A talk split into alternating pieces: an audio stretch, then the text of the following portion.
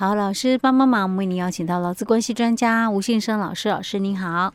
嘉惠你好，听众朋友大家好。我说，我们今天继续要跟听众朋友来分享，就是前一阵子的一个闹蛮大的新闻，就是有一个女生啊，她在呃工厂上班，结果就不小心因为机器操作，然后就重物压下来的关系，哈，就她就截肢了。嗯那这个事情会闹出来，是因为公司方面对这个事件的处理非常的消极，嗯、态度很消极。对，这事情被爆发出来之后，当然就引起很多广大民众的愤怒啊。嗯，所以就呃有一些这个事情就闹得蛮大的哈。对，那我们上诶上一集老师有跟我们讲到说。碰到这样的一个状况的时候，公司有哪一些的一些责任？对，好，老师有提到那种职业灾害，它有行政责任，嗯，有民事责任跟刑事责任。对、嗯，那我们有提到那个行政责任跟刑事责任的部分。嗯，那今天我们要继续来谈这个职业灾害的这个刑民事责任。哎，对，但是谈这个民事责任的部分哦，我们先回来看哦，嗯、我们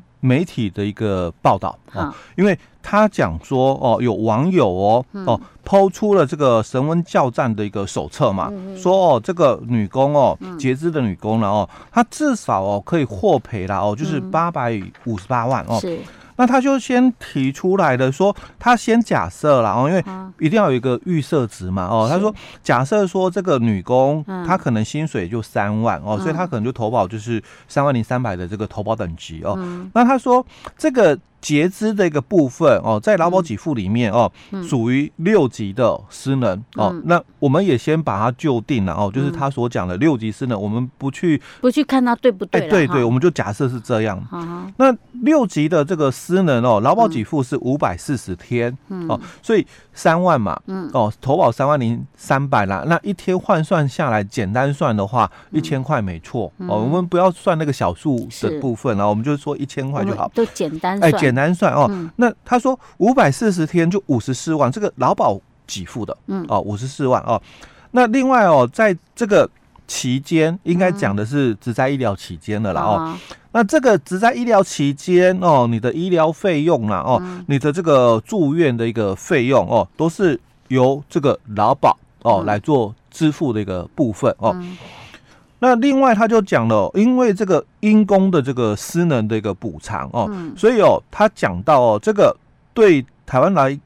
的这个劳工来讲哦，嗯、算是霸王条款，就保护你的啦，嗯、哦，因为你是因公嘛，哦，嗯、那这个失能的一个补偿哦，那他就讲求偿的方式哦有两种，嗯、那一种哦就是原公司哦继续聘雇你。嗯，哦，这只在老公哦，继续聘雇你哦。嗯，那以不低于哦原来的这个薪资的一个标准哦，那一直就是雇佣他到这个退休为止。嗯，哦，那第二种哦，他就提到了哦，那你就是哦上法院哦去提告了哦，提告这个私人的一个球场哦，他说公道价哦，就是以你哦这个前十二个月的平均所得哦，那。这个平均所得，他就想了，包括你的这个加班，那包括你的这个餐费哦，那包括你的这个什么全勤哦，他意思就是大概奖金呐哦，也列举给你说，哎，全勤奖金要算进来哦哦，那这个公司的这个什么餐费哦，那这个伙食津贴哦要算进来了哦，那如果你有加班哦，要算进来了哦，好，那他也假设了说，这个女工哦，如果是三十五岁，因为一定要有一些假设值哦。他说他也假设哦，这个女工哦，现年哦三十五岁哦，月薪三万哦。然后这个你的这个私人的一个求偿哦，怎么算呢？哦，他就说，那你一个月三万嘛，那一年就乘以十二个月哦。那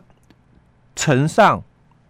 从你三十五岁开始哦，到你六十五岁退休这一段期间有多久哦？所以。三十五岁嘛，嗯，到六十五岁就三十年哦，所以你的月薪三三万，那乘以这个十二个月，嗯、再乘以这个三十年的期间，嗯，那这个就是你一辈子能够赚到的钱，嗯，哦，那乘上哦，我们有一个失能的劳动能力减损哦，他说失能系数六级的话，大概是七十七趴，嗯，哦，那所以哦，他说。用这样的一个算式下来哦，嗯，就是三万乘以十二个月，再乘以三十年哦，再乘以这个失能的一个系数哦，零点七七嘛哦，七十七趴哦，嗯，相当于哦，就是八百三十一万。那再加上我们刚刚提到说，哎、欸，你那个劳保失能属于就是六级的一个伤残，那劳保要给付你嘛，这个五十四万哦，那所以加上这个八百三十一万哦，所以就是可以领到了哦，八百八十五万，嗯，哦，那就是这个教战里面提到，哎，这个女工哦，公司不是说要给一万吗？哦，那其实应该可以领到了，可以拿到了哦，八百八十五万这么多哦，这是写的很理想化，哎，对，哦，我在想应该实际上不可能这样。因为我们要就法规的这个现实面哦，嗯，来谈哦，所以他也讲哦，对，刚刚佳慧提到的这个很理想化哦，所以他讲哦，那这个这个公司哦，他也可以一次性的支付你，哦，就是八百八十五万哦，但但是哦，因为你每个月薪水才三万嘛，嗯，哦，按你减损就是。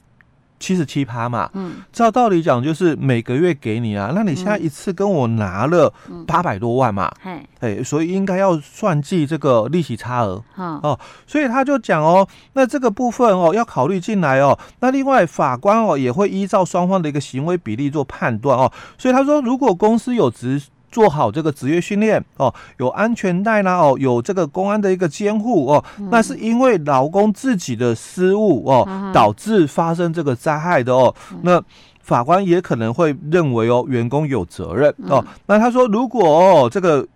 员工责任哦九十趴，嗯哦，那这个公司哦，嗯、当然就只要赔偿十趴嘛，嗯哦，所以哦那就变成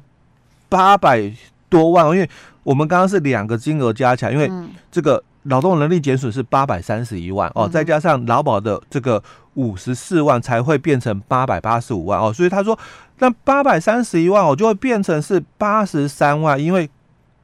员工自己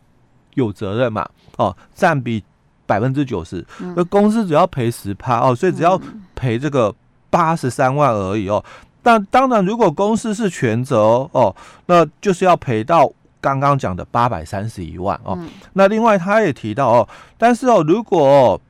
公司啦哦，只要不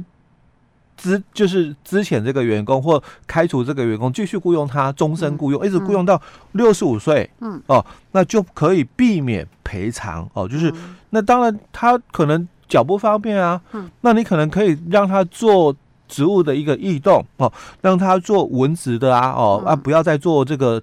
现场操作员嘛哦，直接人员变成间接人员，做改成行政职就好了，然后也可以避免这个赔偿这个部分哦。好，那其实哦，在这里面哦它有很多的一个问题哦，那我们接下来哦，我们就来一一的探讨他所提出来的这些的一个部分哦，有哪些的一个争议性哦。那首先回到我们刚刚提到的，其实在这个民事责任里面哦，确实啦哦，我们要把它分成两个区块来看哦，一个就是我们的民法，嗯。哦，那还有一个就是我们的老基法哦，那这两个嘞，差别很大，嗯。哦，因为我们的老基法它所强调的是老公不管他的行为对还是不对，是。哦，那只要他是这个。因为工作而遭遇的这个伤害，嗯。哦，那雇主啊，你就要补偿，哦，所以我们讲补偿不讲赔偿，嗯，因为雇主哦哦，这个你可能没错，因为他这里也讲了嘛，哦，如果劳工犯错，哦百分之九十，那这个雇主哦可能就只有占比哦一成而已，哦，所以。这个你只要负担这个你过失的地方哦，但其实我们脑基法是讲说，不管今天哦，老公有没有错，嗯，那你就是要补偿他，是。哦，所以第一个补偿就是必须医疗的补偿，嗯，那第二个补偿就是这个期间只在医疗期间不能工作的工资补偿哦，那当然最多就是两年，嗯，那两年到了如果还没好。嗯，哦，当然，雇主可以选择啦，哦，一次给付四十个月的平均工资，终结这个补偿责任，哦，但其实这个已经很清楚，因为他讲哦，两年到了哦，还没好，就是经过医师的一个判断，哦，那有劳有这个失能的一个状况，哦，但是他没有领到劳保的这个失能给付，哦，那这样的话哦，公司可以选择继续补偿，或者是一次给付四十个月的平均工资来终结这个补偿这个责任。但其实这个截肢女工嘛，很清楚已经确定失能了，嗯啊，所以当然就没有所谓的后续的哦，哦四十个月的这个平均工资的一个问题，因为我们就是只做很单纯的工资补偿啊，因为刚刚我讲到的是。两年到了还没好嘛？嗯、是，然后经过医师的判断嘛，确实有失能，嗯、但又没有符合劳保的失能等级嘛，没有领到劳保失能哦。啊、那你雇主两条路选，嗯，继续补偿他，或者是一次给付四十个月的平均工资终结者这个责任啊。啊所以我刚刚才会提到说。没有后段了，嗯，因为你是已经很确定了，嗯，哦，所以不会有后续的，就是四十个月的问题出来，一定是一段期间而已，因为你的这个治疗终止了，嗯，哦，那你后续的问题哦，治疗终止啊，没有拿到劳保的失能给付，是表示他的状况是不严重，他没有失能的状况嘛？对，有失能，嘿，因为我们的劳保的失能，它是从一到十五级啊。那你没有达到最低门槛的十五级，嗯，但是你可能确实哦有就是有一些状况，哎对哦，有一些状况的，但是没有达到那个程度，就像我们的这个劳保的失能是十五级，嗯，但是我们跟这个保险公司买的意外险哦，那它的失能哦，它就只到十一级，哎，程度不一样，是。哎，好，所以像这种状况是，就是如果你不想跟他继续有那个。哎，就是他公司就可以解雇他吗？像这种状况的话，那我们的这个这个劳基法哦，或者是我们的这个劳动法哦，我们有一个叫做劳工保护，嗯，哦，劳工保护法哦，是，那它是比较分散哦。当然，后来的这个法规有慢慢就是把一些保护法比较集中的一个规范出来哦。不然早期的话，当然就有劳基法十三条提到这个。两个字的一个保护对象哦，一个就是我们的劳基法的五十条，就是产假期间的女工哦。那第二个就是劳基法的五十九条，只在医疗期间的只在劳工哦。所以在这个只在医疗期间，那雇主他都不能够片面跟这个截肢的女工终止劳动契约，嗯嗯，所以他要终止契约有一定的条件的啦哦。当然他如果解雇不合法的话，当然女工她也可以提出确认雇佣的一个诉讼哦。嗯、好，那这个是我们在这边哦，先提一下，就把我们这个网络哦提出的这个教战的一个守则哦，嗯、我们先分享一下哦。当然里面还有很多这个问题在，是这这个东西，刚刚那个东西把它忘掉，哎，因为那个是。不太对的事 情，对，我觉得光是我听我都觉得不太对。OK，好，老师，那我们今天先讲到这里。嗯。